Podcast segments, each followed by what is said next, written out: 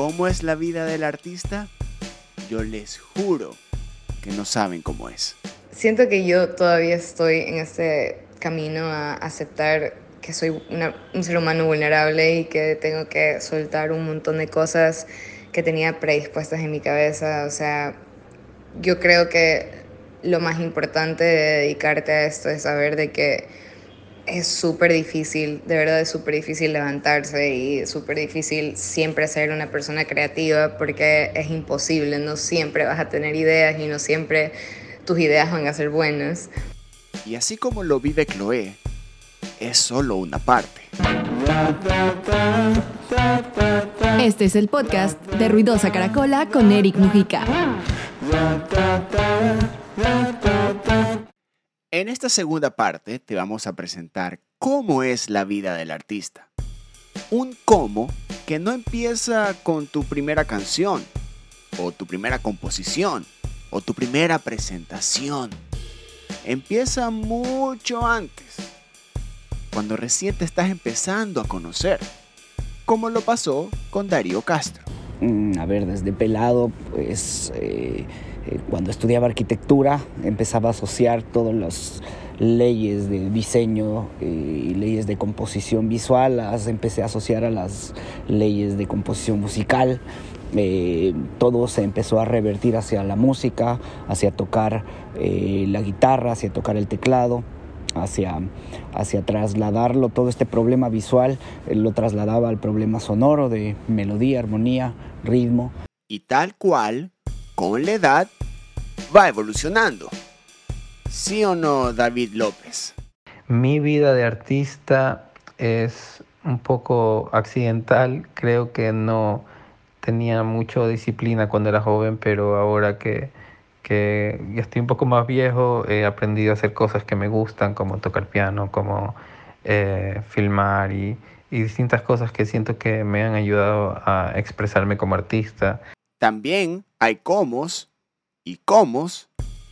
Es el caso de Lucho Rueda, quien a temprana edad se encontró con un número uno y ya tenía su vida de artista. Yo tuve la suerte de que mis cosas funcionen desde muy chico. A los 23 años logré mi primer número uno y para serte honesto, ese momento me sentía un genio. Eh, luego, con el paso del tiempo, me, di cuenta que es el éxito que puedes obtener es el resultado de un trabajo constante y mancomunado entre varias personas. Entonces ya no sentí en, los siguientes número uno que nada, que era la genialidad la que la da por mí, sino que me repetía, oh, mira, mm, va bien la promoción. De esa manera sería entonces encontrarse, evolucionar, la constancia.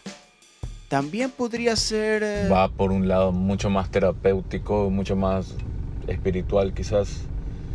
Va más con, con la necesidad de, de transmitir y expresar. Y sí, es real cada artista tiene su cómo. Y también trato de alimentarme como artista, ¿no? Porque no es solo compartir lo que tú sabes a través de la docencia o a través también de, de hacer música con otros, sino también es alimentar ese lado artístico tuyo. Ahí está la parte técnica, la parte personal, hasta la parte espiritual pero también me falta, hay algo... Es una vida bastante lúdica, en donde disfruto mucho de, de, la exploración constante, del aprendizaje y el descubrimiento constante eh, y la insatisfacción constante también. Siempre siento que estoy descubriendo cosas nuevas y cuando las concreto y las logro, pues inmediatamente una vez que, que satisfago esa necesidad. A esa parte quería llegar a las inseguridades y a las insatisfacciones. ¿Qué sucede cuando se llenan? Vuelve ese vacío, esa insatisfacción eh, por encontrar nuevas eh, respuestas y nuevos objetivos y nuevos retos. Y son retos que el artista solito se los pone.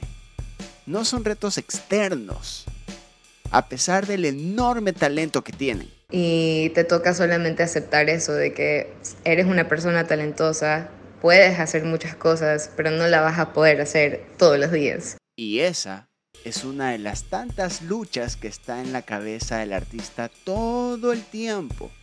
Siempre está.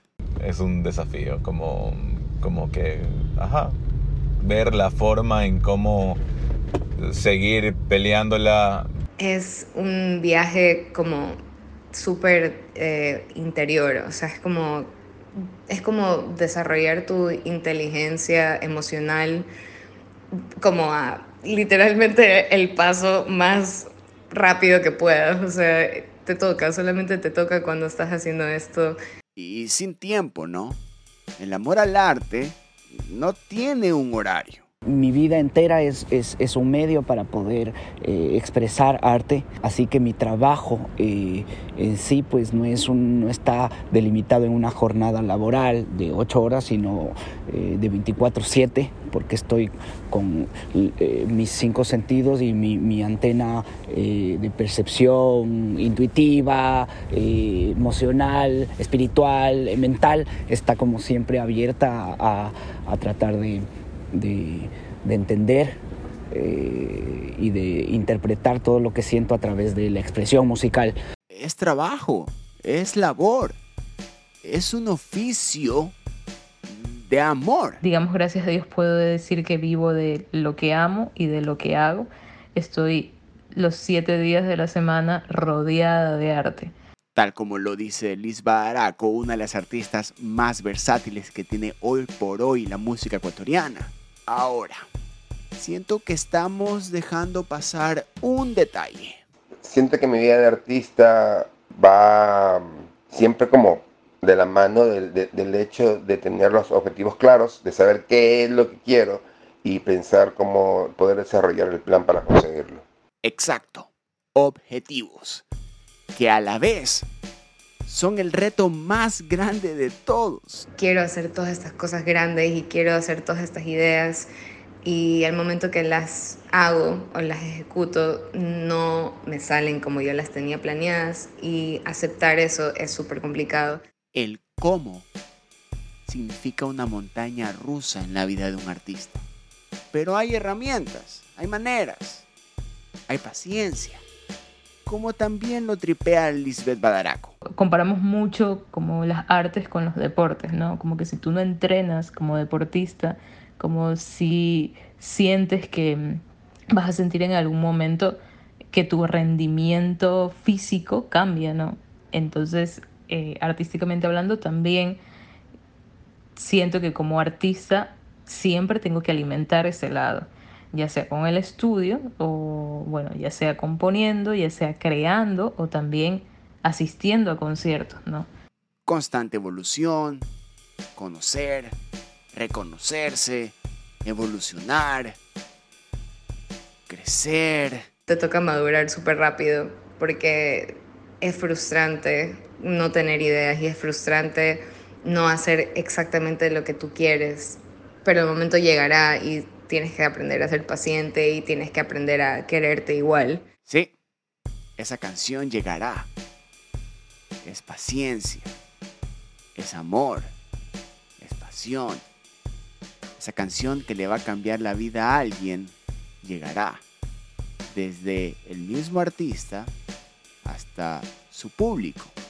Ese es el cómo... Veo la vida con mucha sensibilidad. Yo creo que esa es la particularidad que tenemos nosotros, de, de ver otras cosas que tenemos ese ojo, ¿no? Como lo llaman, ese ojo que nos permite ver cosas que los demás quizás les cueste ver, ¿no?